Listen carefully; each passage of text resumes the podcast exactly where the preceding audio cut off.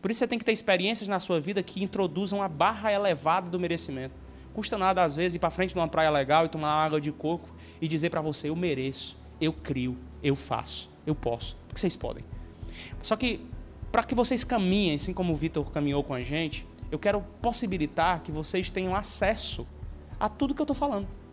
Então, eu quero criar um mecanismo e eu criei esse mecanismo. Eu aprendi uma coisa: o dinheiro ele é balizador de compromisso.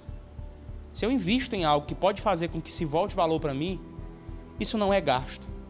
Eu estou aqui, acabei nem me apresentando, mas eu sou Lucas Neto e fui nomeado em sete concursos federais. Eu passei em concurso federal. Eu não sou só um professor que caiu de paraquedas e veio aqui falar de concurso público, não. Eu sentei onde você senta, eu assisti vídeo aula como você assiste, eu paguei um preço. Tudo que eu estou falando para você não é só de um livro que eu peguei, não. É das minhas vivências. Há 13 anos eu era pé rapado ao extremo, sou filho de pobre. Sou aqui, inclusive, de Quixadá com muito orgulho. Filho de um eletricista com a dona de casa, neto de um verdureiro chamado Seu Luquinha do Quixadá. O meu avô trabalhava lá no mercado público. Na minha família eu fui o primeiro a formar, o primeiro a passar em concurso, o primeiro a fazer tudo de legal e conquistar coisas bacanas. Por intermédio do estudo, por intermédio da força de vontade da educação. O maior orgulho da minha vida é poder ver meu pai na época vendendo um gol quadrado que ele tinha para pagar só os meus estudos, para depois eu devolver e dar um gol zero quilômetro para ele de presente. O maior orgulho da minha vida é poder ver a minha família olhando junto com eles, eu com eles ali, o meu nome no diário oficial da União.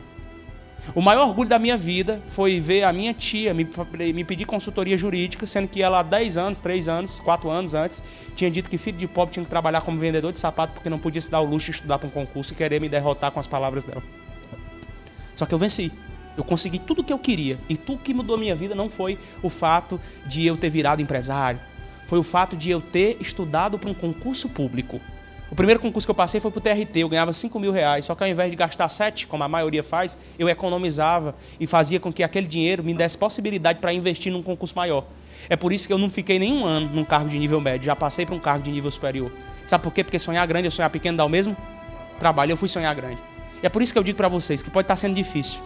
Você foi reprovado na PM, se preocupe não. Eu fui reprovado na PM Ceará de 2008. Eu fui reprovado no INSS de 2008. Eu fui reprovado no concurso da Prefeitura de Calcaia de 2009. Eu fui reprovado no TRT da 11ª Região. Fui reprovado no TRE, no TRE. Fui reprovado em 12 concursos públicos para depois ser aprovado em 12 e nomeado em 7.